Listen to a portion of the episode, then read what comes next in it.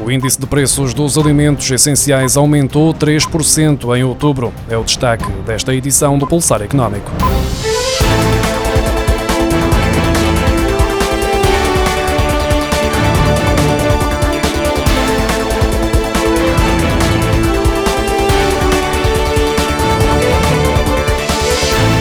O índice das Nações Unidas, que segue a evolução dos preços de matérias-primas alimentares essenciais, como são os casos do trigo e dos óleos vegetais, aumentou 3% em outubro para um novo máximo da década. De acordo com a Bloomberg, esta subida pode representar o aumento dos preços dos bens alimentares imputados ao consumidor, aumentar os receios dos bancos centrais em torno da inflação e agravar a fome no mundo.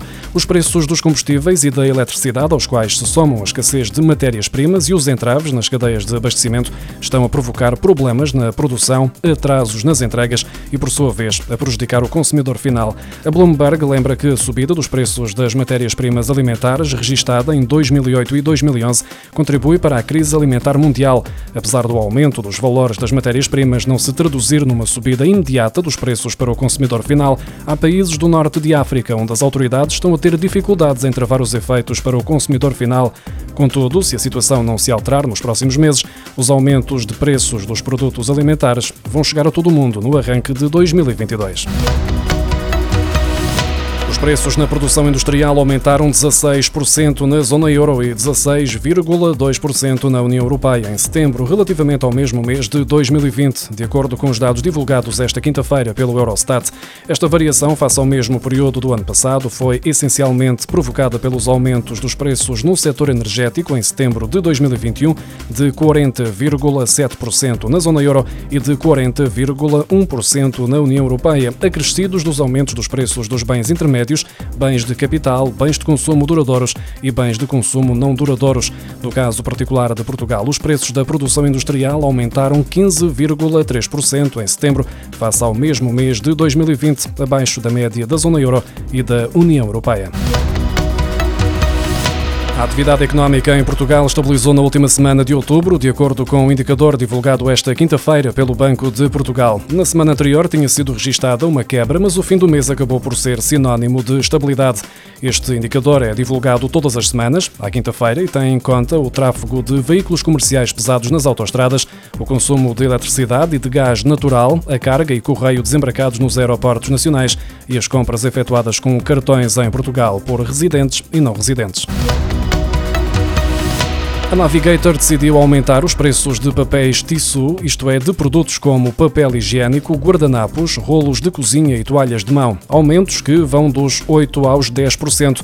Esta decisão é justificada pela empresa com o aumento em vários fatores de custos, nomeadamente produtos químicos, energia, materiais de embalagem, logística e pasta de papel. O aumento entre 8% a 10% nos preços dos papéis tissu será efetivo a partir do próximo dia 1 de dezembro no mercado ibérico, sendo que a empresa irá implementar uma subida dos preços superior nos restantes países onde está presente. As empresas que contactem os trabalhadores fora do horário de trabalho passam a incorrer numa infração grave, excepto se o contacto estiver relacionado com uma situação efetivamente considerada de força maior. Em causa está uma proposta do Partido Socialista aprovada na quarta-feira em votações indiciárias que ainda precisam de ser confirmadas na Comissão de Trabalho e em plenário da Assembleia da República. A proposta contou com os votos favoráveis do PS e teve a abstenção do Bloco de Esquerda, do PCP e do PSD.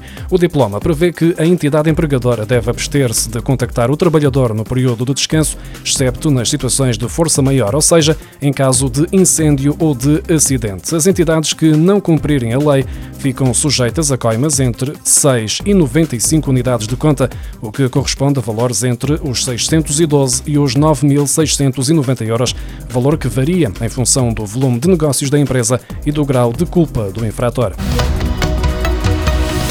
Entraram esta quinta-feira em vigor as novas normas da Lei de Bases de Habitação. Entre as alterações, há a destacar as novas regras de publicação de anúncios de casas para arrendar, uma nova norma no âmbito da Lei de Bases da Habitação que obriga as consultoras imobiliárias a indicar em todos os anúncios o número da licença, a autorização de utilização do imóvel, a sua tipologia e área útil. Quem não cumprir estas regras arrisca-se a pagar multas que podem ir dos 2.500 aos 44.890 euros, se for uma empresa, e dos 250 aos 3.740 euros no caso dos particulares. Ficou ainda definido que os anúncios não sejam publicados ou que sejam retirados pelas entidades responsáveis pelas plataformas de divulgação sempre que recebam anúncios sem a indicação dos elementos mencionados na lei.